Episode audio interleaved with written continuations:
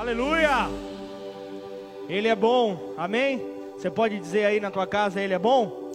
Aleluia! Ele é muito bom, que Deus possa receber esta nossa oferta com um aroma agradável, possa subir a Ele, realmente uma maneira que possa demonstrar a generosidade do seu povo, assim nós queremos ser conhecidos aqui em Ribeirão Preto em nome de Jesus, amém?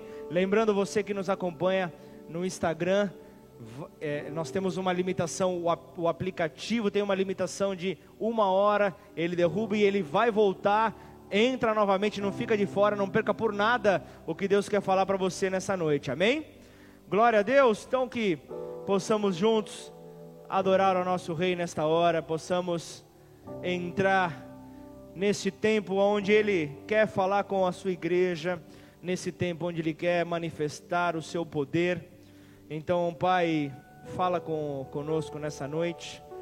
Encontra liberdade para manifestar o teu poder, para manifestar, ó Deus, os céus em Ribeirão Preto nessa noite. Nós queremos ver, ó Deus, o teu amor sendo manifesto. Nós queremos ver, ó Pai, o poder da Páscoa ganhando lugar. Sabemos que a Páscoa não se trata de chocolate, a Páscoa é sangue. A Páscoa não é coelho, a Páscoa, a Páscoa é o cordeiro que foi imolado e morto no nosso lugar.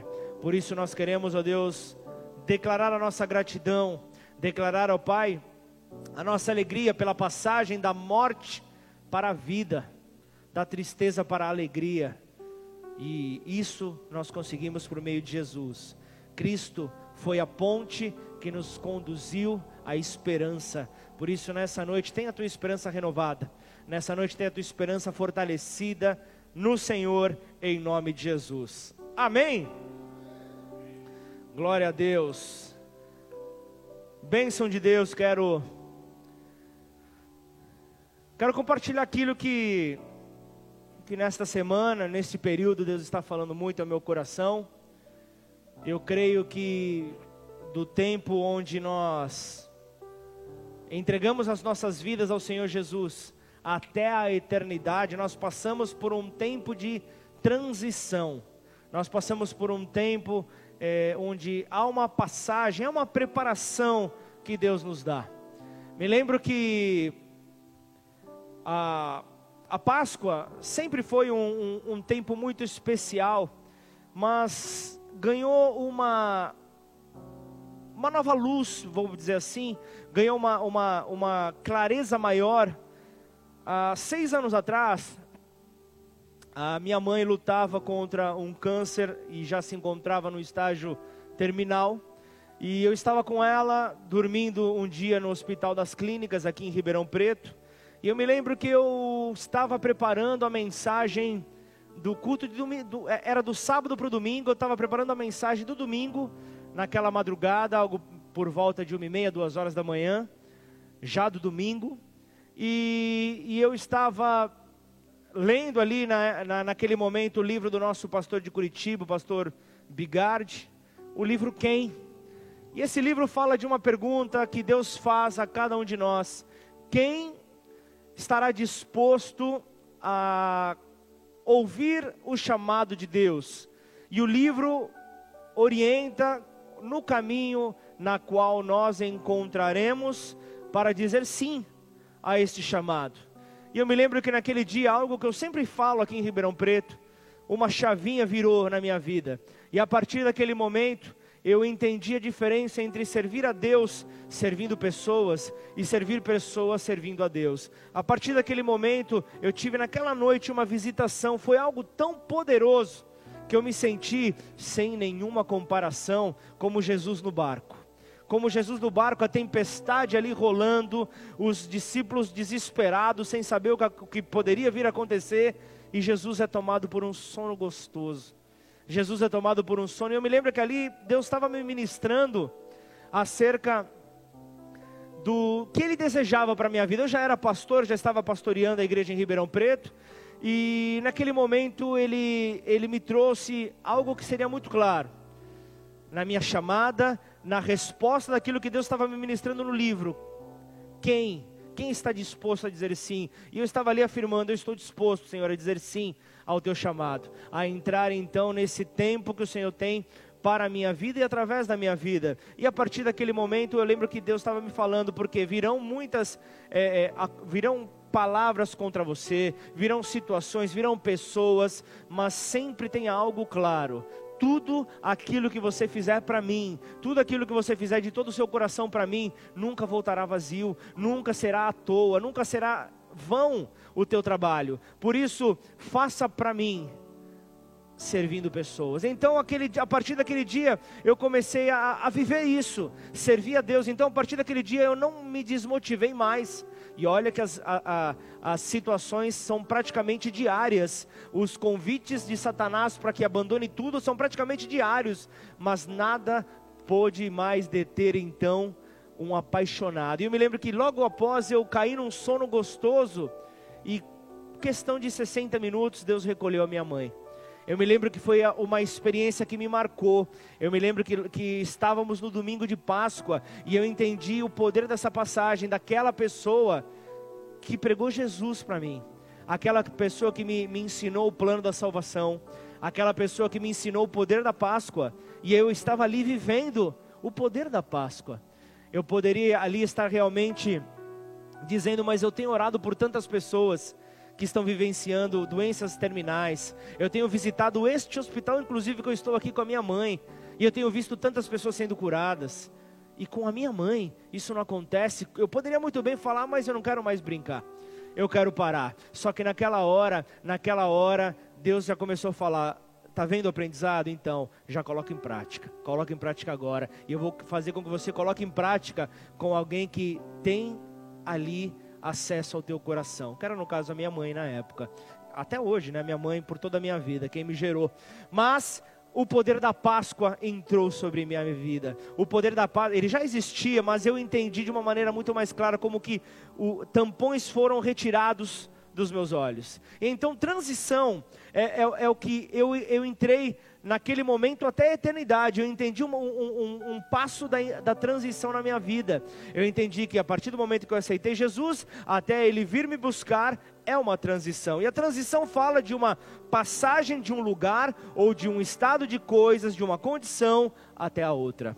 Isso é a transição. E eu quero nessa noite falar sobre Jesus o motivo da nossa Páscoa. Ele que era chamado filho de Davi, o filho de Davi, porque ele era descendente de Davi, ele era então herdeiro da promessa de Davi. Jesus, ele era filho de Deus, mas ele se tornou homem. E ali Jesus ele ele ele dá uma sacudida nos fariseus quando ele dizia quando ele quando ele estava ali mostrando que ele era que ele era quem Deus havia enviado e, e eles estavam ali confusos como assim como ser chamado de filho de Davi, mas ao mesmo tempo ser senhor de Davi, isso não é possível, isso não tem cabimento. Isso já nos mostra que o nosso Senhor, claro, ele estava ali mostrando que ele era um descendente, mas Deus ele não está preso a tempo. Deus, nosso Deus é um Deus atemporal. Nosso Deus é um Deus que já está na eternidade. Ele, ele, ele criou todas as coisas na eternidade, ele sempre esteve na eternidade. Então, passado, presente e futuro, são detalhes para o nosso Deus, são simples detalhes para o nosso Deus. E o, e o, e o título, Filho de Davi, era o Messias, o Salvador, era aquele que era aguardado pelos judeus, era aquele que, de acordo com as promessas de Deus, aquelas que ele fez no Antigo Testamento, os judeus sabiam que os, quem era o Salvador, quem o Salvador seria, por quê? O Salvador ele tinha que ser judeu. O Salvador ele era judeu, porque Deus prometeu a Abraão, aquele antepassado né, dos, do, dos judeus, que por meio da sua descendência todos os povos seriam abençoados. Essa promessa foi passada para seu filho Isaac, para seu neto Jacó. Você acompanha isso em Gênesis. E você vê então, o, o Messias era judeu, ele era da tribo de Judá, algo que Jacó profetizou ali, que a tribo de Judá reinaria sobre todas as outras tribos de Israel, e ele era da família de Davi. Então, nós vemos que, que isso eram características do Messias, do Messias. Então, em Jesus se cumpriam todos os requisitos para que o Messias então manifestasse o seu poder sobre esta terra. Então, quando as pessoas os chamavam de Jesus, filho de Davi, estavam reconhecendo que ele era o Salvador, estavam confessando a sua fé em Jesus. Então, é, é, é precisamente falando é, nestes dias de transição, quando nós estamos mais vulneráveis, nós podemos tomar decisões erradas. Em, em, em tempos de transição, em tempos de emoções oscilantes, em tempos de não sabermos ainda é, é, o nosso futuro, mas sabermos que ele, ele, já foi, ele já foi preparado, ele já foi ali, basta alcançarmos por meio da nossa fé, e o que nós precisamos então é compreender como nós devemos nos portar nesta hora de transição. Então, no momento de transição, se faz muito importante você é, realmente é, reconhecer o quão importante é as pessoas que estão ao seu lado. O quão importante é pessoas que te animem, pessoas que levantam você e não te derrubam, pessoas que te ajudam a controlar a tua frustração, te ajudam a não perder o caminho, te ajudam a, a, a, a se manter reto se te ajudam a manter reto. Então, eu vejo que, já trazendo esse, esse título que Jesus tinha, filho de Davi, eu vejo na história de Davi alguém que tinha uma transição. A, a, a, seguir. Você vê então ele recebendo a unção sobre a sua vida, e da unção até é, a coroa sobre a sua cabeça, houve um período de transição, houve um período a ser trabalhado, uma constituição sobre a vida daquele que viria se tornar rei sobre todo o Israel, rei sobre todo o Israel. Então toda a nossa vida é uma transição, é algo obrigatório, é algo que nós devemos enfrentar, é algo que nós devemos passar. E o que a transição tem a ver com a Páscoa, você pode estar me dizendo aí?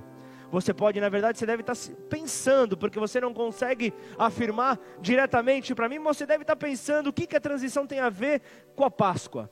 Me acompanha então e você vai ver que eu vou me esforçar ao máximo para trazer essa informação para você, para que juntos nós possamos receber essa chave que Deus tem para nós no dia de hoje. A chave que Deus tem para nos entregar do poder da Páscoa para as nossas vidas. Então, em nome de Jesus, que você possa é, é, mergulhar naquilo que Deus vai te entregar nessa noite. Então, entenda, entenda como o período de transição é importante. Por exemplo, o povo de Israel, quando ele estava ali no deserto, em vez de eles alcançarem o destino dele, deles em poucas semanas, eles levaram 40 anos. Por quê?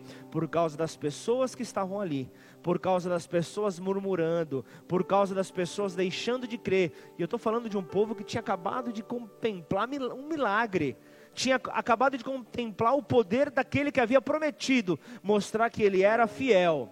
Isso por causa de dez espias, dez espias que deram um relatório negativo, dez espias que deram um relatório que realmente não motivava. Então, as pessoas acreditaram no, naquilo que eles estavam afirmando, naquilo no que, a, no que a maioria dos espias estavam informando, nessas informações negativas, e isto fez que a transição durasse até que a geração morresse no deserto.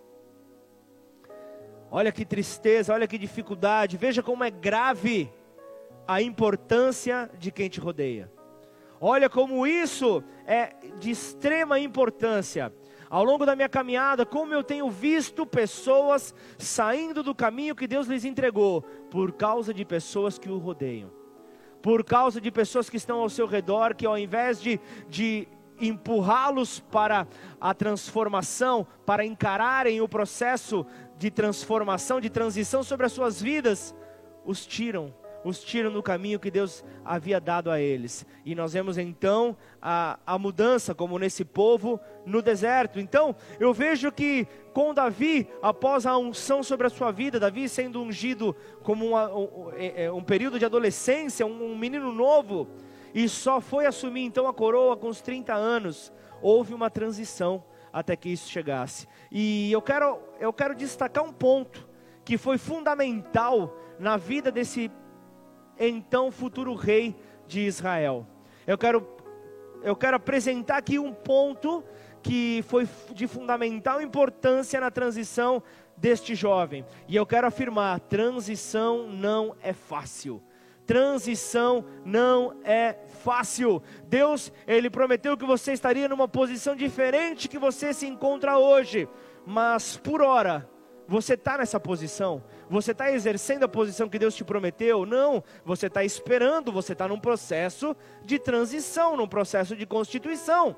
Deus, Ele te prometeu que a doença que você talvez venha enfrentando seria curada. Então, você chega e declara: Eu recebo a minha cura por fé. Eu recebo pela fé a minha cura. Mas enquanto isso, você já está curado. Mas enquanto isso, você já. Como que você se encontra? Curado já? Ou melhor dizendo, você se encontra doente? Não, porque você acabou de receber pela cura, pela fé a tua cura. Então você não, você não vai afirmar que você está doente. Porque se você não confiar, você não vai receber então a tua cura e você não vai sair da doença. Agora, você já está curado? Não, porque os incômodos ainda estão presentes. Então, onde você se encontra? Você está no processo de transição. Você está nesse processo de transição, onde Deus está te curando, onde Deus está te preparando para que Ele seja glorificado. E na transição entre a doença e a cura que Jesus na cruz conquistou para você, na cruz do Calvário trouxe vitória para você, fuja das palavras negativas que são lançadas até mesmo por você ou por aqueles que te rodeiam, porque estar no meio desta transição, junto com essas palavras negativas, o mais provável é que você seja jogado para mais perto da enfermidade do que mais perto da tua cura. Faz sentido isso para você? Faz sentido que palavras negativas realmente têm poder de te segurar, ao invés de te liberar para a palavra que Deus prometeu sobre a tua vida? Então, Olha só a diferença que há entre pessoas que possuem palavras positivas, palavras de fé, e pessoas que têm palavras negativas. Entenda bem, pessoas que podem te empurrar para a cura. São pessoas que te encontram e falam: Olha só, olha o avanço que você teve, você está você tá até mais bonito, você está mais corado, você está mais forte. Olha só, você é questão de tempo em questão de tempo a cura já vai te visitar, a cura já vai chegar para você. Então é muito mais fácil você chegar para a cura diante de palavras como essa. São pessoas que te empurram para a cura, porque Deus está te abençoando, nós não podemos amolecer até a cura. São palavras assim que você precisa, para que então você possa alcançar aquilo que Deus te deu. Elas te empurram para a cura, amém ou não? Elas te empurram para a cura, só que aí vem outra e fala: Xiii você está batido, hein? Bicho, e essas, e essas olheiras aí? Você está até mais magro do que da última vez que eu te vi. Não sei não. Você quer que eu chame o pastor já para fazer uma oração? Pessoas que te empurram para a enfermidade, pessoas que te empurram para a morte. Quando, quando você, quando você está são, essas palavras não têm peso nenhum. Quando, quando você está tranquilo, quando a enfermidade não está perto de você, essas palavras não têm peso. Por quê? O problema se dá quando você está no tempo de transição. Quando você está no tempo de transição, uma palavra negativa ganha o peso de uma bomba. E Davi, em determinada ocasião, ele estava num período de transição que, por causa da obediência à palavra que Deus lhe entregou, ele então conseguiu cumprir com aquilo que Deus lhe havia dado. Só que em determinado momento, ele se sentia mal. Em determinado momento, Davi apare, a, aparece ali em, em, em uma região e diante dele aparece um homem chamado Nabal.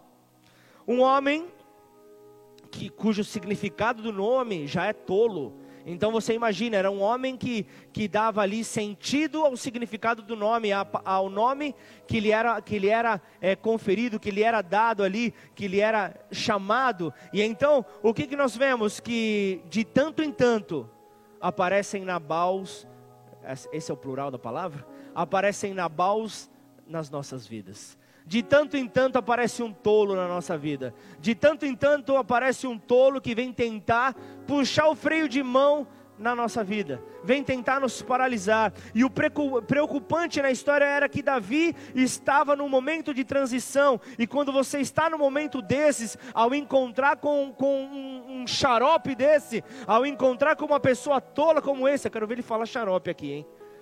Eu quero ver ele traduzir xarope. Quando você então encontra com um tonto desse no seu caminho, você pode se deparar num, num, dia de fúria. Você pode se deparar num dia de fúria. Você pode se deparar num dia terrível, como Michael Douglas naquele filme. Você pode se deparar num dia onde você estoura com tudo, abandona tudo, e esse dia de fúria pode fazer com que se arruine, então, em meio à sua transição, aquilo que Deus tinha para você. Então você pode muito bem dar a Deus, ao plano de Deus na tua vida por causa de um dia de fúria. Faz sentido para você? Por causa de um dia de fúria, você pode jogar tudo a perder, porque esses tontos, esses nabaus, eles aparecem nas horas mais inoportunas nas nossas vidas. Ele, ele aparece em momentos mais difíceis. Ele faz com que tenhamos esses dias terríveis, com que venhamos a explodir para então arruinar tudo. Então isso se torna algo determinante para sabermos então na nossa vida. Nós precisamos saber, a vida sempre nos fará andar no nosso caminho para que encontremos com pessoas desprezíveis muitas vezes desprezíveis aos olhos de Deus, pessoas que realmente não vão acrescentar. E Davi, neste período, ele, ele já havia sido ungido, mas ele ainda não havia então é, exercitado o seu reinado, ele ainda não havia assumido a sua coroa. Ele era um homem que vivia escondido em florestas, ele era um homem que vivia cuidando de rebanhos, ele era um homem que havia cuidando ali, ele era como um patrulheiro, ele era alguém que iria cuidando das terras, dos rebanhos fazendo com que os inimigos da terra, os inimigos do povo de Israel fugissem. Ele era alguém, ele junto aos seus homens, ele era alguém que cuidava do, do, do, dos rebanhos ali na sua terra. Então, o que eu vejo aqui, Davi cumprindo esse papel, ele fazia então com que é, homens ricos como Nabal não tivessem ali o seu patrimônio saqueado por inimigos. E, e o que nós vemos, Nabal em, em, em, em, um, em um determinado momento, no Carmelo, ele estava ali com, com o seu rebanho e Davi e os seus homens havia cuidado muito bem do seu rebanho, havia cuidado muito bem dos seus animais. Então, Davi era um homem que protegia aos ricos, ele protegia aos pobres, e em tempos de colheita era muito comum que fosse solicitado para que esses fazendeiros, latifundiários, pudessem contribuir com uma parte daquilo que, que, que a, a colheita sobre as suas terras, sobre os seus negócios, é, havia gerado para eles, e então eles faziam isso com estes homens que fizeram com que nada se achegasse ao seu rebanho, nada se achegasse às suas riquezas, e então um pagamento era algo correto a ser feito a estes homens, era algo honesto, não era uma exigência, era apenas um agrado para estes homens, e Davi estava ali com estes homens. Então, o, você vê que, primeiro livro de Samuel, capítulo 25, você vê que ele chega em determinado momento e ele fala para Nabal, ele justamente ele pede para que os seus homens se acheguem ali a Nabal, no tempo onde havia tosquenejado as, as ovelhas, então era um tempo onde as ovelhas estavam sem lã, havia o comércio ali das lãs, e então é, os recursos haviam entrado ali para este homem, e então era, era algo natural pedir um agrado naquele momento, uma contribuição diante do trabalho que eles exerceram nesse período que fez com que eles chegassem a essa conquista. Então, eram pagamentos como pães, frutas, era, é, é, eram vinhos que eram, que, que, eram dados, eram, eram realmente é, agrados, e era assim que Davi e os seus, naquele momento, eles, eles eram sustentados naquele momento, então eles eram, eles eram, eles eram cuidados, essa é a melhor palavra que nós podemos utilizar nesse momento. E essa que é a, a melhor palavra. Então, o que eu vejo aqui? Eu vejo que após esse pedido de Davi, eu vou, eu vou, eu vou falando rápido, eu vou ler outros versículos de 1 Samuel 25, mas eu quero deixar aqui, justamente, quando chega essa informação, para Nabal, você vê então esse esse esse, esse homem é, insolente, vamos chamar dessa maneira, um homem rude, ele responde aos homens de Davi é, à altura do seu nome, à altura da sua postura, à altura do seu caráter. E então vem comigo para o versículo 10. 1 Samuel 25, versículo 10. Você vai entender essa breve introdução, esse pano de fundo que eu apresentei. 1 Samuel 25, versículo 10. Respondeu Nabal aos moços de Davi e disse: Quem é Davi? E quem é o filho de Jessé? Muitos são hoje em dia os servos que fogem ao seu senhor. Tomaria eu, pois, o meu pão e a minha água e a carne das minhas reses que degolei para os meus tosqueadores e o daria a homens que eu não sei de onde vêm? Vamos trazer isso para os dias de hoje. Nabal estava dizendo: Davi, nunca nem vi. Não tenho nem ideia de quem seja esse pequenino. Quem é esse ruivinho? Nunca nem vi. Davi, me sou estranho este nome. Só que Davi era um homem que estava no período de transição, você se lembra disso? Então você imagina ali, no período onde eles se encontravam com fome, cansados. Davi estava ali com homens que, digamos que não eram homens formados em Harvard, não eram homens formados nas melhores universidades do Brasil, era tudo SPC Serasa, era tudo tranqueira, era esse o exército que Davi tinha, mas Davi era alguém que olhou como Jesus olhou para Pedro e falou: Pedro, da revelação que vem sobre a tua vida, a igreja será constituída. Davi olhou para aqueles homens e falou: é, é, é, é o que eu tenho para hoje. São esses que farão a diferença. E então, naquele momento, Davi recebe um não, um não que ecoa em toda a terra. E então, são dias difíceis, dias de transição. Deixa eu te, te trazer uma explicação mais clara. Dias de transição são dias onde não são recomendados a falar. São dias onde talvez você que é mulher, você vai me entender. São dias no mês que é melhor evitar qualquer tipo de confronto contigo. Será que você está me entendendo, mulher? São dias onde nós devemos evitar. Mas isso não fica só com as mulheres. Existem homens que também assim acontecem. São dias que você não pode se aproximar. São dias onde você não pode ir pedir aumento. Porque você sabe, se você for, você vai levar uma pedrada na cabeça. Você vai levar, sei lá, uma, uma resmungada. Períodos de transição que podem gerar dias de fúria. Então fuja de pessoas que estão nesse momento. Não, não, não queira levar peso nessa hora tenha sabedoria, só fique ali, só cerque, só ajude, só estimule esse período a passar, porque é perigoso. É um tempo perigoso. E o que eu vejo aqui, Nabal, esse fanfarrão, em vez de dizer, claro, vocês que me ajudaram tanto por, por diversos momentos, o povo inimigo não adentrou nas minhas terras, mas é claro, toma aqui um pouco de pão, eu vou preparar aqui um churrasquinho para vocês, eu vou preparar do melhor que eu tenho. Mas não, ele nega. E ainda diz: Eu nunca te vi. Eu, manda dizer, nem, nem foi falar, ele fala: manda um recado para esse, deve ser alguém que fugiu do seu senhor. Eu não conheço a esse. Então nessa hora, Davi é tomado de cólera. Davi era um ser humano como eu e você, e ele é tomado de cólera. Então imagina, ele estava esperando uma coroa que parecia nunca chegar. Ele estava esperando ali um processo vir sobre a tua sobre a sua vida. Ele estava com homens amargurados ao seu redor, e ainda acontece uma situação como essa. Ele só queria comer. Sabe como aquele dia que você vai e passa no drive-thru da lanchonete? Eu não quero olhar para ninguém, eu não quero falar com o atendente, eu só quero comer. Me deixa comer, não erra nem no troco, por favor. Eu só quero comer.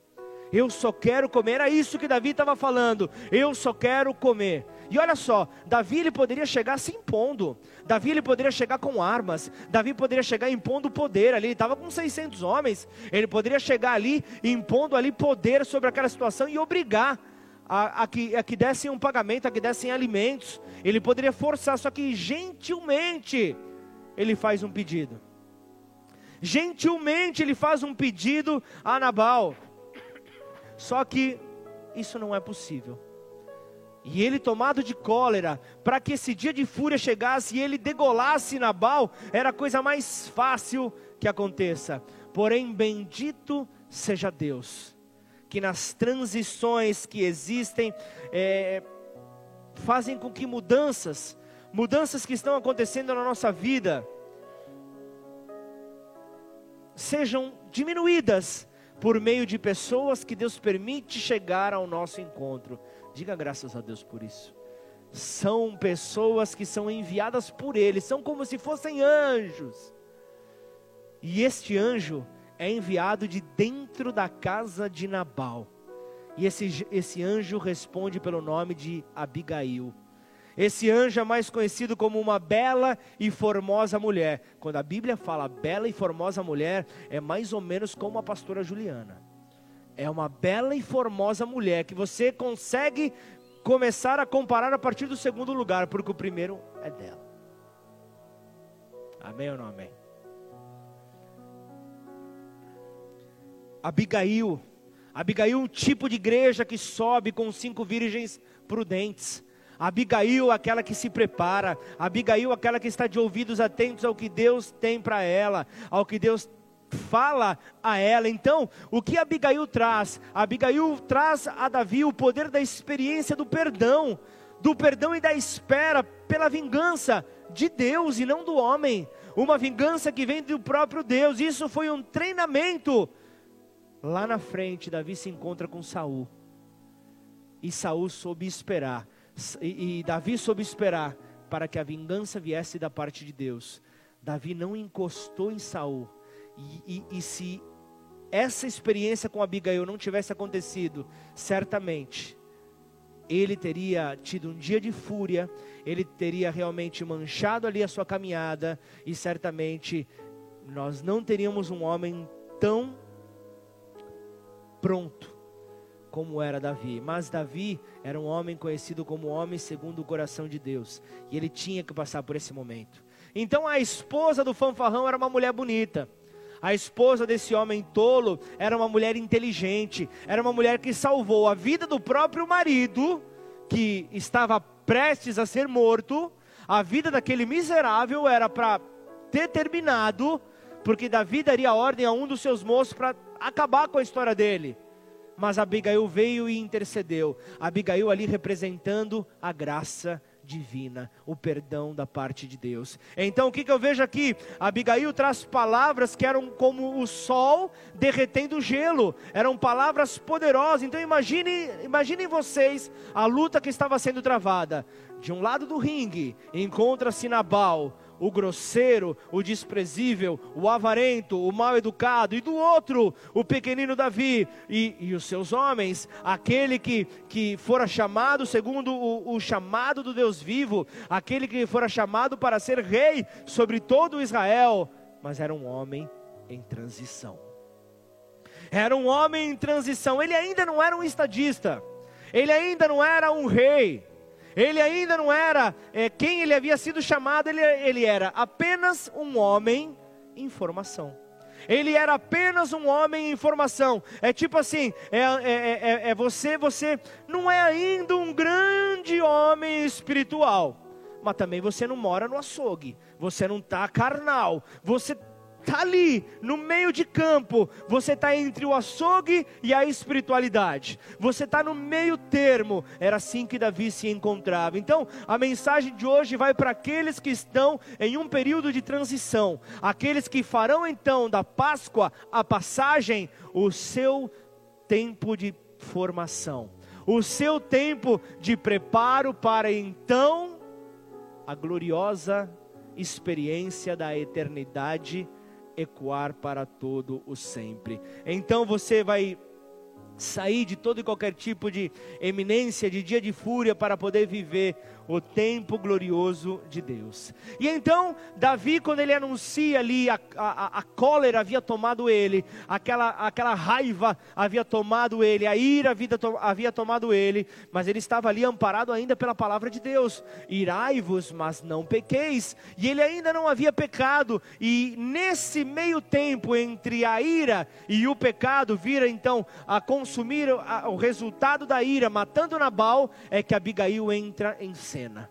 É que Abigail então prepara uma festa, um pequeno banquete para Davi e os seus homens. Prepara então ali uma pequena festa e vai ao encontro de Davi. Então ela faz ali justamente o que algumas pessoas ainda precisam aprender: é jogar água ao invés de gasolina em tempos de problemas, em tempos de transição. Jogar água dá uma esfriada, jogar água acalma. Então a natureza é a natureza é, é, espiritual é se não acrescenta, se, se não acrescenta, para que é que você está me contando? Se não acrescenta, é, é se a pessoa não está aqui para se defender, para que que você está querendo me compartilhar isso? Para que que você está querendo falar mal dessa pessoa? São pequenos detalhes que nós precisamos entender e jogar então ali água. Quantas não são as pessoas que chegam? Ah, você viu como o pastor foi duro comigo? E essa é a hora que você tem o balde de gasolina diante de você e o balde de água. E aí você tem aquela luta, é o diabinho falando de um lado, é o anjo falando do outro, que jogar? O que jogar? O que jogar? O que jogar? E essa é a hora onde você pode vir com um balde de água e apaziguar, acalmar. Você foi chamado para ser um pacificador, mas se você jogar gasolina, naquela hora tudo explode. Naquela hora, talvez você possa ser então, sem perceber, ser contaminado pelo fogo que vai sair dela, do fo o fogo que vai sair dessa pessoa. Então, tenha cuidado.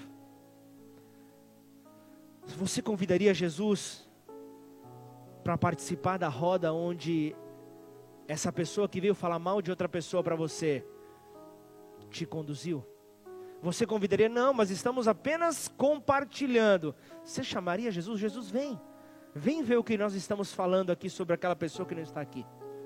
Você faria isso. Só que isso deveria te trazer vergonha.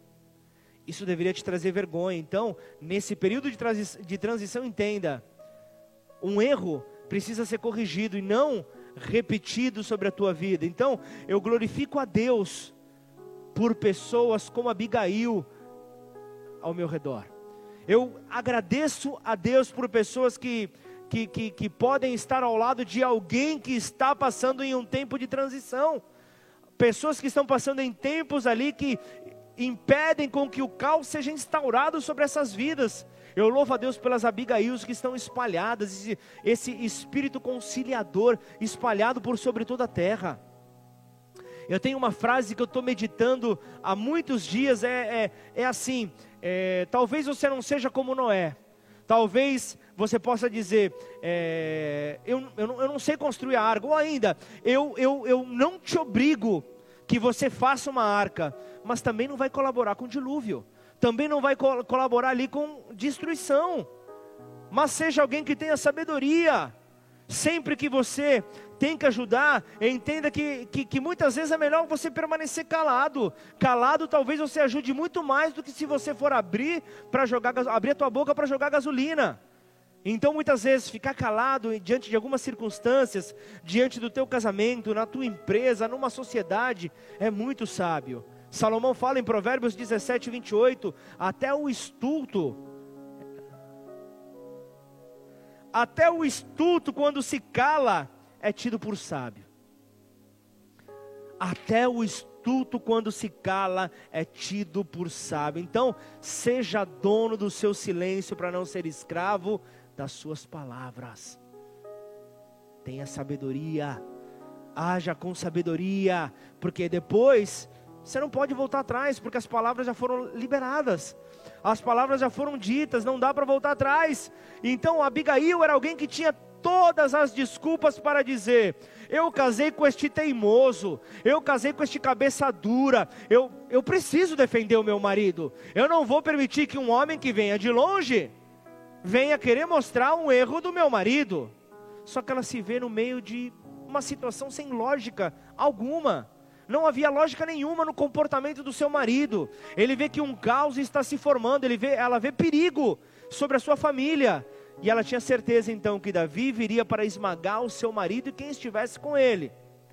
Então, ela sem que o marido saiba, ela vai em direção a Davi. Então vem comigo no versículo 23. Ela vai na direção de Davi e diz: Vendo, pois, Abigail a Davi, apressou-se, desceu do jumento e prostrou-se sobre o seu rosto diante de Davi, inclinando-se até a terra, lançou-se, lançou-se-lhe aos pés e disse: Ah, Senhor meu, caia a culpa sobre mim, Permita falar a tua serva contigo e ouve as palavras da tua serva. Não se importe o meu senhor com este homem de Belial, a saber, com Nabal, porque o que significa o seu nome, ele é. Nabal é, Nabal é o seu nome e a loucura está com ele. Eu, porém, a tua serva, não vi, não vi os moços, não vi os moços do meu senhor que enviaste. Agora, pois, meu senhor, tão certo como vive o Senhor e a tua alma, fostes pelo Senhor impedido de derramar sangue e de vingar-te por suas próprias mãos. Como, como Nabal, sejam os teus inimigos os que procuram fazer o mal ao meu senhor. Este é o presente que trouxe a tua serva a meu senhor seja ele dado aos moços que seguem ao meu senhor. Perdoa a transgressão da tua serva. Ela chamou a responsabilidade para ela, a culpa que era do marido. Ela falou: Que venha sobre mim essa culpa. Pois de fato, Senhor, te fará casa firme, porque pelejas as batalhas do Senhor, e não se ache mal em ti por todos os teus dias. Abigail diz: Davi, eu sei de quem você está falando, afinal de contas, eu durmo com ele todos os dias. Eu conheço esse cabeçudo, eu conheço esse teimoso, eu sou casada com ele, eu compartilho de momentos de intimidade com ele. Eu sei que ele é um homem sem estabilidade. Mas o Senhor quer te dar estabilidade, Davi. O Senhor quer trazer sobre a tua vida estabilidade. Você precisa lutar as batalhas de Deus, Davi e não as tuas batalhas, não as batalhas das tuas emoções. Entre nas batalhas, você que está me ouvindo, entre nas batalhas que apenas Deus te direciona, as batalhas que são de Deus, porque as batalhas que são da tua carne virão derrota, virão destruição. Se você lutar as batalhas da carne, você vai perder. Você vai realmente se ver por vencido. As lutas da carne sempre terminam em carne. Então, não lute contra o meu marido, Abigail estava falando. Lute as lutas do Senhor, porque tu és príncipe sobre esta terra, serás rei sobre todo Israel. Então Abigail vem e esfria a raiva que havia em Davi e dá conselhos a este homem, dá conselhos ao futuro rei de Israel. Então eu te pergunto, por que que Abigail vê tanta importância em Davi? Então Abigail ela vem e entrega alguns conselhos a ele. Então fala: Davi, não imprima a, a, a maldade nem o nome deste homem. Não faça com que Nabal seja refém da tua ira, refém da tua cólera. Não tome a vingança por si mesmo. Traz um outro conselho: receba então a oferta de uma mulher e a use com os seus discípulos, a use com os teus homens. E ainda por último ela chega, é, é, um quarto, um quarto conselho, ela fala: aprenda a perdoar. E então você, Davi, você vai receber as bênçãos pela obediência. Ou seja, você vai ter família segura, Davi. A tua família estará segura. Você vai ser alguém que vai continuar a lutar as guerras do teu Senhor. As iniquidades não vão permanecer contigo elas vão ser espiadas, não vai haver peso sobre você, Davi. Então a grande bênção do perdão, além dessas que eu acabei de falar, é justamente que, que a sua vida será atada num feixe de, de longevidade com Deus, e os seus inimigos então serão munição para o próprio Deus. 1 Samuel 25, 25, a Abigail diz: Perdoa a transgressão da tua serva. E, e, e o verbo perdoar aqui, ela vem do hebraico nasa, e, e fala de uma palavra é, basicamente falando sobre levantar, suportar ou retirar. É isso que ele estava falando sobre perdoar, e o sentido de suportar é frequentemente usado ali é, em referência ao pecado ou à punição que por meio dele vem. Então por isso é que no hebraico esse verbo foi usado para descrever, como um bode expiatório. Se você precisa colocar alguém, coloca sobre a minha vida, Abigail estava falando. Mas remova da vida desse homem. Remova da vida desse homem. Então, justamente estava falando sobre aquele que suportava os pecados de Israel. Estava falando ali do servo sofredor, de Jesus, aquele que suportaria os pecados do mundo, se tornando então a nossa Páscoa se tornando então a passagem para a vida, saindo da morte para a vida. E a ideia, a ideia também da palavra retirar estava associada ao pecado na maioria das vezes. Então identificado como uma característica de Deus, aquele que retirava o pecado do povo. E o Novo Testamento, ele fala sobre o perdão de Deus, declarando que Jesus tanto suportou os nossos pecados como retirou de nós, livrando-nos de toda condenação. E o último conselho que ele dá: lance de si mesmo os motivos de culpa. E aí, para concluir, vem no versículo 29 comigo: Se algum homem se levantar para te perseguir e buscar a tua vida, então a tua vida será atada no feixe dos que vivem com o Senhor, o teu Deus. Porém, a vida dos teus inimigos, este a arrojará como se atirasse da cavidade de uma funda. E há de ser que, usando o Senhor contigo, segundo todo o bem que tem dito a teu respeito e te houver estabelecido príncipe sobre Israel, então, meu Senhor, não te será por tropeço, nem por pesar ao coração o sangue que sem causa vieres a derramar e o te haveres vingado com as tuas próprias mãos, quando o Senhor te houver feito bem, lembrar-te-ás da tua serva. O marido não sabia quem era Davi, mas a mulher, a mulher sabia Tu és príncipe sobre Israel. A mulher sabia e a mulher declarou quem Davi era. Da, a, a, Abigail declara o rei que havia em Davi. Abigail declara o rei que havia. E quando você declara o rei que há na pessoa que está ao seu lado, o rei se levanta. O rei que está sobre esta pessoa se levanta. Apocalipse diz que nós somos chamados como, como reis e sacerdotes como reis e sacerdotes. Então é isso, é isso que nós vemos aqui, é isso que nós vemos diante, diante dos nossos olhos, é o poder que nós temos ao reconhecer o rei sobre as pessoas que estão ao nosso lado. Então você tem que declarar que o rei está sobre a vida do teu marido, você tem que declarar que o rei está sobre a vida do teu filho, que o rei está sobre a vida da tua esposa, que o rei está ali ao teu redor. Então declare o reinado de Deus, então o rei irá se levantar o rei irá se levantar com glória, com majestade. Você pode dar um glória a Deus aí na tua casa, você pode glorificar o nome do Senhor e, e dizer: O rei está chegando, o rei está então se aproximando do seu povo. Então declare essa palavra profética sobre o rei. Então Abigail, Abigail diz: Você não será motivo de pena, você não terá motivo de pena, não terá motivo para remorso por derramar sangue sem causa. Você vai matar então por comida, Davi. É por comida que você vai matar, abandona, abandona esse peso, abandona esse peso, até porque, porque por comida não se mata, Davi.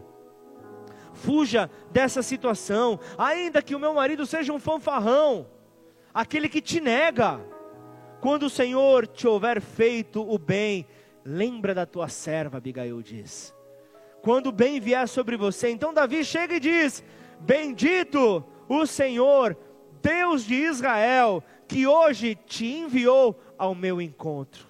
Que hoje te enviou ao teu encontro. E olha só que curioso, logo após é, o retorno de, de, Abigail à sua casa, é, Nabal acaba morrendo, e por reconhecer então esta sabedoria sobre esta mulher, lá na frente, após a morte do seu marido, Davi vem e casa com Abigail.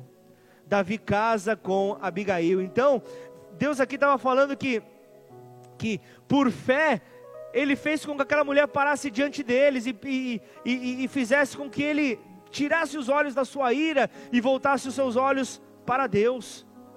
Era esse o desejo, era isso que era a vontade de Deus para a vida daquele homem.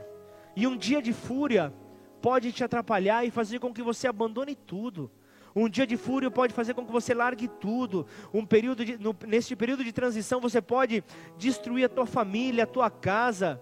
Você pode num, num período de transição destruir até mesmo a obra, a obra que acontece na tua igreja você pode destruir um período de transição. Então você precisa decidir qual papel você vai exercer na tua vida. Se você vai ser um pacificador, se você vai ser um apaziguador, ou um rixoso, ou alguém briguento, quem eu serei?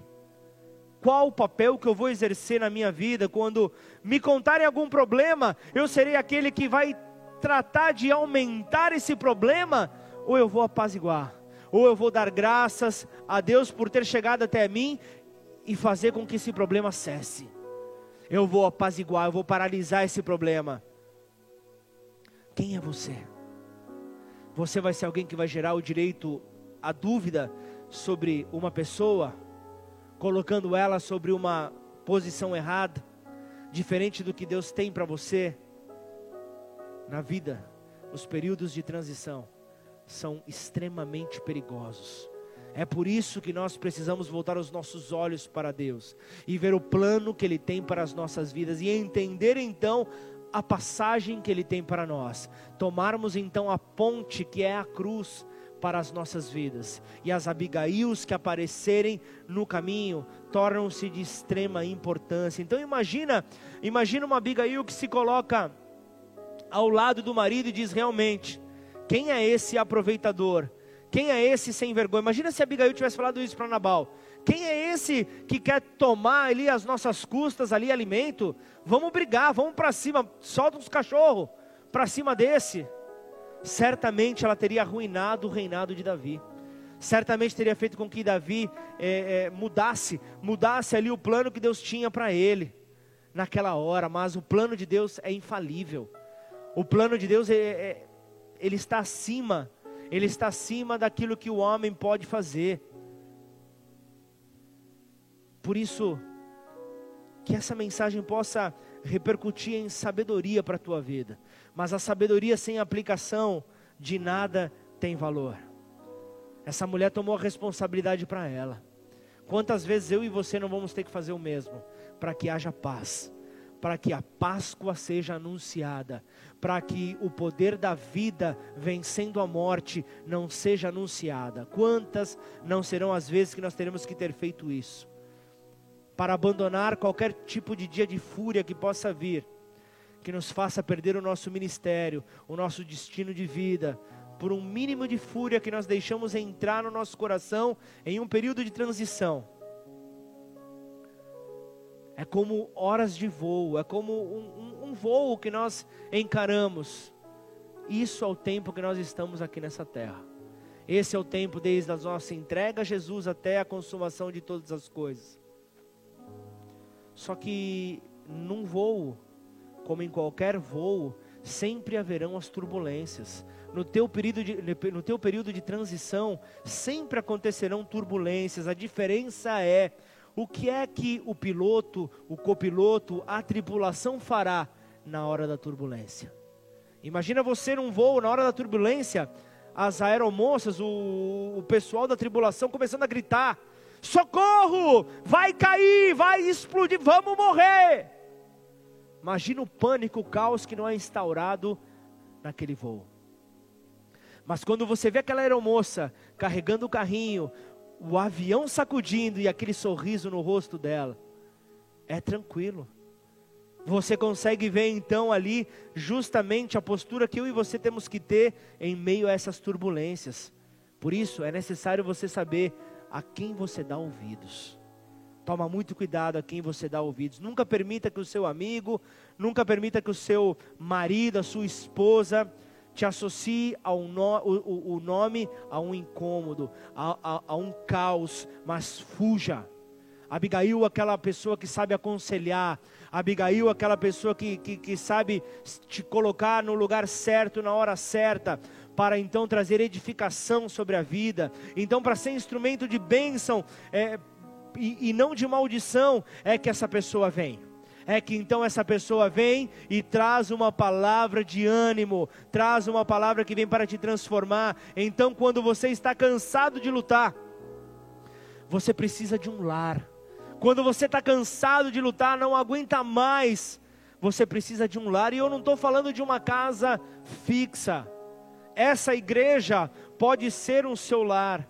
Essa igreja pode ser uma casa segura, pode ser um lugar onde você encontra segurança, um lar é um lugar onde você encontra sossego. É um lugar onde você encontra sossego, pessoas que possam ter uma palavra de fortalecimento como Abigail. uma palavra que vai te colocar no teu destino, que vai te colocar ali realmente diante do que Deus espera que você responda. Mas aí você pode estar me dizendo, mas eu não sou casado ainda, como que eu vou é, ter essa, essa pessoa conselheira? Eu não estou falando de, de casais, mas eu estou falando de relacionamentos, de amizades, de pessoas fiéis, verdadeiras ao teu lado. Pessoas que você possa sentar e tomar um café. Pessoas que você possa compartilhar um tempo de conversa. E após esta conversa você sai edificado. Após essa conversa você já nem se lembra mais do problema que você carregava. E então você encontra de uma maneira prática, uma maneira de você encontrar benefícios, de fazer com que os benefícios dessa conversa se tornem algo prático. Agora o problema é quando você vai sentar com uma pessoa que não é como Abigail, uma pessoa insensata, uma pessoa que te joga para mais fundo nesse buraco pessoas que realmente você não pode dar ouvidos. Então imagina o término de uma conversa ruim como essa, você se sente pior, se sente mais acusado. Você sente com mais peso, você sente que você abriu as portas da tua vida para Nabal. Mas afaste Nabal da tua vida, porque quando você abre as portas para pessoas como Abigail, ela sempre terá uma palavra de apoio, ela sempre te trará novamente para a terra. Então, não se preocupe, não se preocupe, porque essa pessoa vai dizer: não, calma, calma, não foi bem assim da maneira como você imaginou, não foi bem assim a forma que a pessoa te olhou. De repente, você não sabe ali, você não sabe o que a pessoa está pensando. Imagina, você está dizendo que essa pessoa te olhou de maneira torta, de repente essa pessoa é vesga, de repente essa pessoa tem, tem, tem, tem um olhar torto, de repente você já está imaginando coisa. Para com isso, para com isso, para de querer ficar inventando onde, coisas onde não tem. É maravilhoso você se dar com pessoas que esfriam a situação. E por que é que foram tão importantes esses conselhos para Davi? Porque Davi, é, é, quando ele recebe esses conselhos, ele não estava com a coroa. Davi, quando recebe esses conselhos, ele estava lá embaixo.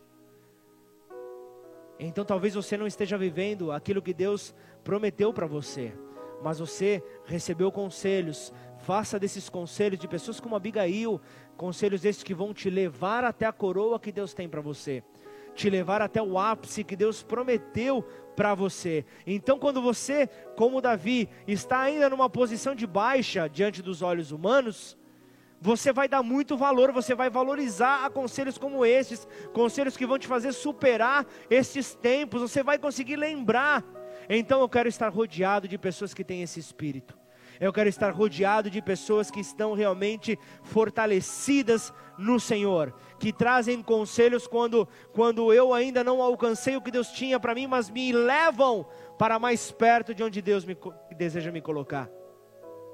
Davi nunca se esqueceu de Abigail até mesmo vem e se casa com ela.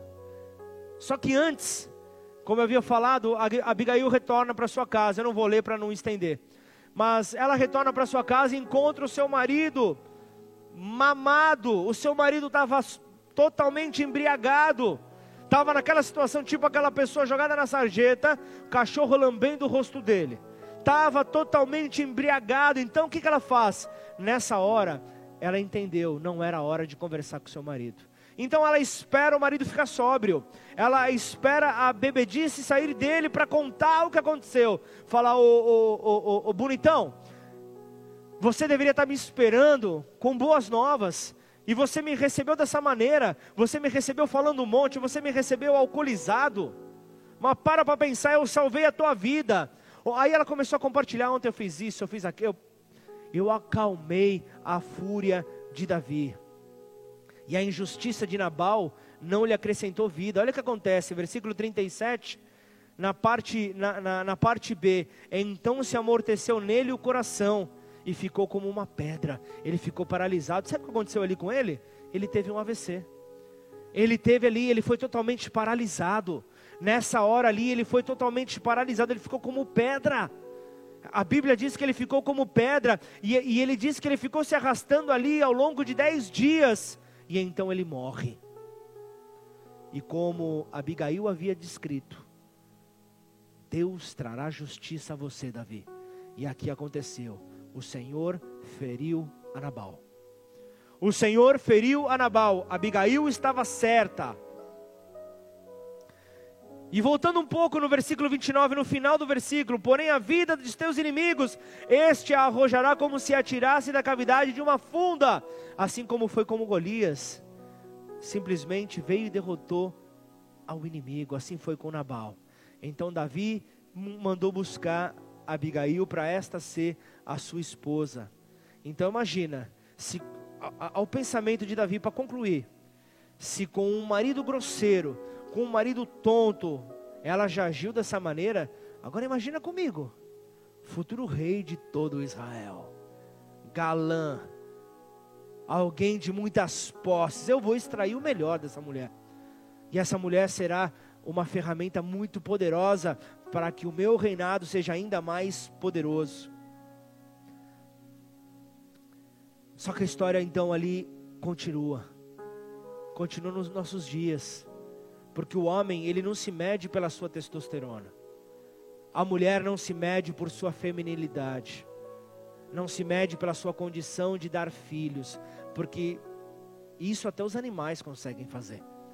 Isso até os animais conseguem dar. Os homens e as mulheres se medem pela capacidade de trazerem paz, de gerarem um bom perfume em tempos de caos, de poder trazer uma palavra de ânimo. Então, quando, quando a mulher ver o marido que esta o levante. Quando o marido ver a esposa, que este a levante. Quando ver os filhos, que os levante. Quando ver a igreja, que a levante. Esse é o poder então desta unção que estava sobre Abigail. Então Abigail ajudou Davi em sua constituição, porque este era um homem em transição. E o que isso tem a ver com a Páscoa? está totalmente relacionado em um tempo na qual se retrata a passagem, a passagem das nossas vidas que nos conduz numa transição de nós para Deus, uma transição da tristeza para a alegria, uma transição do tempo apropriado de Deus. Cristo, a nossa Páscoa, a ponte que conduz a igreja para a eternidade pegue essa ponte. Não queira pular da ponte, mas atravesse essa ponte. Cristo é a tua Páscoa, Cristo é a tua esperança, Cristo é a base da fé cristã, Cristo é a base de, da nossa fé, Cristo é a base dos passos que nós temos, Cristo é tudo para mim, para você, Cristo é tudo para a igreja, Cristo é tudo em nós e através de nós. E na, e, e, e, na Páscoa, quando nós vemos a última celebração, nós vemos a Páscoa ali instituída em Êxodo, e nós vemos ali depois, eh, no Evangelho de Lucas, Jesus ali eh, trazendo o símbolo da Páscoa, a última Páscoa, mas também instituindo a primeira Santa Ceia. Ele estava instituindo ali algo, olha só que curioso, a Páscoa remetia ao futuro, enquanto a ceia remetia ao passado. O que, que eu vejo com isso? Deus não está no presente, nós, Deus não está no passado, Deus não está no futuro, Ele é. Deus está na eternidade e Ele nos mostra que, que o plano dele para nós é justamente compreendermos que através da primeira, através da morte de Jesus, do sacrifício de Jesus, o tempo da graça for instituído. E então a graça vem sobre as nossas vidas. E então nós temos o poder de viver sobre o favor de Deus sem merecer, mas ainda assim o vivemos. Então, em nome de Jesus, celebre a Páscoa hoje, celebre a Páscoa amanhã, celebre a Páscoa todos os dias da tua vida. Cristo é a nossa Páscoa, Cristo é a nossa esperança, Cristo é a mudança do reino das trevas para a gloriosa luz. Cristo é a esperança da glória em nós. Você pode ser a esperança para o perdido, porque Cristo será refletido na tua vida. Então as pessoas verão a Cristo, não verão a tua limitação, não verão quem você é como homem e mulher falível, mas verão ao Deus invisível, mais real. Então, se você puder nessa hora, curva sua cabeça, feche os seus olhos. Eu vou pedir que você coloque as suas mãos sobre o teu coração. Eu quero que nessa hora você Permita que tudo aquilo que foi ministrado nesse momento, um culto de Páscoa, celebração de Páscoa, traz princípios, traz alicerce, traz sustentação para a fé. Por isso, Senhor, em nome de Jesus, faça com que possamos viver deste amor o amor de Deus para as nossas vidas manifestado por meio de Jesus, o Filho amado. Aquele que é o ânimo que nós precisamos para tempos de aflição. Eu creio que até mesmo esta quarentena pode ser encarada como um período de transição. Um período de transição onde nós estamos sendo formados cristãos melhores. Como é que nós, como igreja do Deus Altíssimo, nos re seremos revelados após o término deste isolamento? Será que nós iremos aproveitar aquilo que neste momento onde o tempo, onde o tempo se torna mais prático, onde nós conseguimos ter um momento de, de adoração ao nosso Rei, um tempo de intimidade, um relacionamento maior. Será que quando sairmos desse isolamento, continuaremos com a nossa busca, Deus? No nível que nós estamos hoje, buscando por revelação, buscando por entendimento, buscando por conhecimento? Ou será que nós nos encontraremos novamente imolando ao Cordeiro? Pedindo para que o Cordeiro morra novamente no nosso lugar. Porque o peso do mundo em que nós vivemos é muito grande para suportar pela nossa própria força. E então, para não entrarmos em um dia de fúria, nós precisamos viver a paz, viver a shalom de Deus, a paz que excede ao entendimento humano, para que então possamos vivenciar a Páscoa todos os dias. Neste final de semana, uma repórter de Ribeirão Preto entrou em contato comigo. E ela trouxe uma ótica do descrente, uma, uma ótica do, do, do ímpio, uma ótica do, do de, de muitos brasileiros nessa hora, de muitos que estão ali observando diante deste momento. Será que a Páscoa vai passar de maneira despercebida? Páscoa não seria um momento de celebração para o povo cristão? Então ela se dirigiu a mim com essa pergunta: Será que o povo de Deus vai deixar essa celebração de lado? E nessa hora, eu tinha a gasolina e a água à minha disposição mas a água que representa ali o Espírito de Deus foi lançada por sobre a vida dessa pessoa.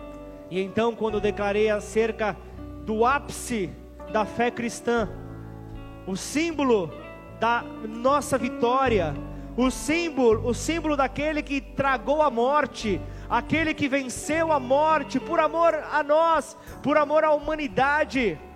Nós não podemos deixar a Páscoa de lado. Nós não podemos deixar com que o, durante o nosso dia a dia os problemas, as distrações roubem o poder da Páscoa diante de nós, e então nós iremos todos os dias celebrar a Páscoa. Mas e quando te acusam, e quando te caluniam, e quando e quando traem a tua confiança, o que fazer? Esqueça da Páscoa, esqueça da Páscoa e queira resolver ser a justiça. Você pode pensar por essa maneira, mas você pode, você pode nessa hora ter a, a sabedoria, como Abigail trouxe para Davi. E então, naquela hora, ele soube: eu tenho que lutar as lutas do meu Senhor, eu tenho que fazer com que o rei que há em mim possa ser então revelado. E para isso eu vou obedecer ao meu redentor, eu vou obedecer ao meu Deus, eu vou obedecer àquele que vive, aquele que reina, aquele que se entregou por amor a mim, aquele que se entregou por amor àquele que certamente ainda não crê, mas lá na frente os meus olhos já veem, eu anunciando as boas novas. Então, igreja do Deus vivo, levante-se, levante-se para celebrar a Páscoa todos os dias da tua vida. Celebre o poder da vida que tragou a morte por meio de Jesus naquela cruz. A cruz não foi suficiente para engolir Jesus. A cruz não foi suficiente, as acusações não foram suficientes, as calúnias não foram suficientes, as palavras de maldição não conseguiram paralisar Jesus, que foi até o fim, levou, levou a sua missão até a morte e morte de cruz. E então fora declarado: está consumado, está consumado. Ele venceu a morte. E então a grande pergunta que ecoou na terra: ó oh morte, onde está a tua vitória? Ó oh morte, você foi tragada pela vida, você foi tragada pelo Autor e Consumador da nossa fé, aquele que tem poder para gerar vida, aquele que te levanta, aquele que te sustenta. E aquele que te empurra para, para o teu destino, te empurra em direção à coroa que Ele tem separada para você, para que da tua vida possa sair a Páscoa, a verdadeira Páscoa, que é Cristo em nós, a esperança da glória, em nome de Jesus. Vamos adorar a Deus, vamos adorar aquele que vive, aquele que reina. Queremos mais de Ti, Senhor. Queremos, ó Deus, viver, ó Pai, dos benefícios que o Senhor confiou para nós. Por meio da cruz, encontramos liberdade. Por meio da cruz, nós temos a vida eterna. Por meio da cruz, nós temos poder. Jesus explica a sua missão em João 5.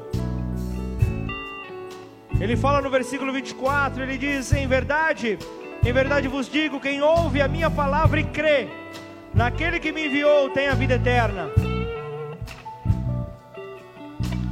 não entra em juízo, mas passou da morte para a vida.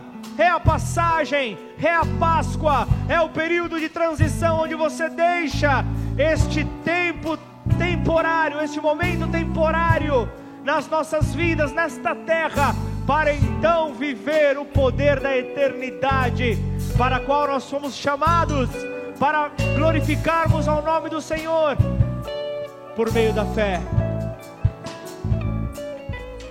Isso é algo que Deus confiou para aqueles que nele creem. Por isso, em nome de Jesus, eu quero orar por você que acompanhou essa mensagem, que entrou durante esta mensagem e sabe que precisa, algo precisa mudar na sua vida, algo precisa ter sentido, precisa dar um novo sentido. Talvez você precisa de cores na tua vida e você não sabe explanar isso, colocar em palavras. Mas hoje a resposta para essa tua incerteza, para essa tua insegurança, responde por Jesus. Jesus é a resposta para a tua incerteza e é Ele que vai endireitar os teus caminhos. Então, aí do teu lugar, com fé, eu quero fazer uma oração junto contigo. E eu vou pedir para que você repita essa oração comigo e que juntos nós possamos então passar dessa escuridão que você vive hoje para a luz de Jesus, para que a palavra dele possa ser então um manual para a tua vida. As escrituras dizem que elas são lâmpadas, lâmpada para os nossos pés e luz para os nossos caminhos. Portanto, em nome de Jesus, repete essa oração comigo com fé. Declare assim, Pai, Pai, nesta noite, nesta noite eu entrego a minha vida eu entrego a minha vida em resposta ao teu amor, em resposta ao teu amor, reconhecendo reconhecer Jesus Cristo Jesus Cristo como a resposta do seu amor como a resposta do seu pela amor minha vida. pela minha vida. Jesus Cristo, Jesus Cristo é o Filho de Deus É o Filho de Deus que se entregou que se entregou no meu lugar no meu lugar. na cruz do Calvário. Cruz do Calvário. Ele morreu. Ele morreu. E ao terceiro E dia, ao terceiro ele dia, ressuscitou. Ele ressuscitou E hoje vivo está e hoje vivo está à direita de Deus à Pai, direita de Deus Pai, intercedendo pela minha vida. intercedendo pela Então, minha Senhor, vida. Então, Senhor, Eu te recebo eu te recebo como meu único como meu e único suficiente, e suficiente Senhor e Salvador. Senhor e Salvador. Muda minha história. Muda minha história. Muda os meus passos. Os meus passos. E a partir de hoje, E a partir de hoje, seja quem conduz seja quem conduz a minha vida. a minha vida. em nome de Em Jesus. nome de Jesus. Pai, em nome de Jesus, que o Senhor possa fortalecer estes que fizeram uma aliança, que estabeleceram uma aliança pela primeira vez, aqueles que já, já haviam feito, mas transgrediram, Pai, não encontraram o verdadeiro sentido da Páscoa para os fortalecer.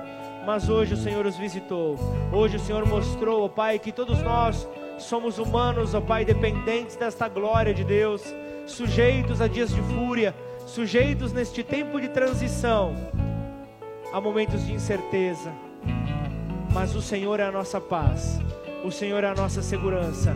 Portanto, em nome de Jesus, você que me escuta aqui nessa noite, guarda isso no teu coração, que esta esperança possa ganhar fôlego dentro de você e que você possa distribuir essa esperança para aqueles que precisam, que você possa distribuir a Páscoa sobre a terra onde o Senhor te entrega por posse, a terra onde o Senhor entrega a você, que você possa anunciar a Páscoa, o poder de Deus sobre a terra, mostrar que há esperança para o que está cansado, há esperança para aquele que não enxerga mais, aquele que não consegue ver uma luz no fim do túnel, Ele é a luz que você espera.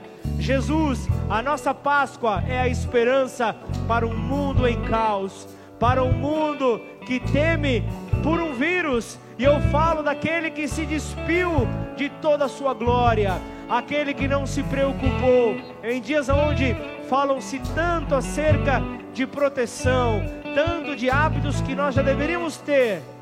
Jesus, Ele é aquele que vem para derrotar todo e qualquer tipo de vírus, porque Ele é a cura, Ele é a vacina. O sangue dele nos trouxe vida.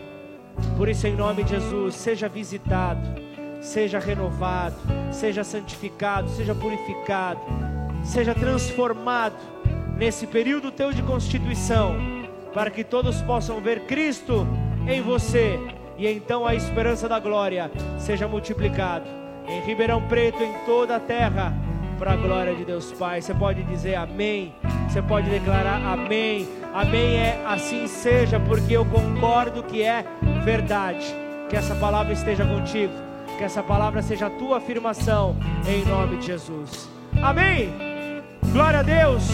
Então nessa hora que você possa em uma só voz. Se você tiver com alguém aí na tua casa, que você possa junto repetir esta oração, que você possa junto reproduzir esta oração, a oração que Jesus nos ensina, a oração do Pai Nosso. Vamos juntos orar, vamos juntos selar esta mensagem para a glória de Deus. Pai nosso que estás nos céus, santificado seja o teu nome, venha a nós o teu reino, seja feita a tua vontade, assim na terra como nos céus. O pão nosso de cada dia nos dai hoje. Perdoe as nossas dívidas, assim como nós perdoamos aos nossos devedores. E não nos deixe cair em tentação, mas livra-nos do mal, pois teu é o reino, o poder e a glória para sempre. Amém e amém. Aleluia! E que o amor de Deus Pai, a graça que nós encontramos em Jesus, a nossa Páscoa e as consolações do Espírito Santo de Deus esteja conosco de hoje até que Ele venha. Como servo do Deus Altíssimo, eu declaro: sobre a tua vida é o tempo de você anunciar o poder da Páscoa. As pessoas conhecerão a Jesus pela Páscoa anunciada todos os dias no seu trabalho, na sua vizinhança, com a tua família, com os teus filhos, com os teus familiares. Cristo será conhecido e o nome dele será exaltado em você e através de você. Portanto, como você adorou neste culto, importa que ele cresça e nós diminuamos. Para a glória de Deus. Vá na paz, que Deus te abençoe. Eu amo você, eu amo a tua família. Somos um em Cristo Jesus, em nome de Jesus. Amém? Que Deus te abençoe. Uma excelente semana.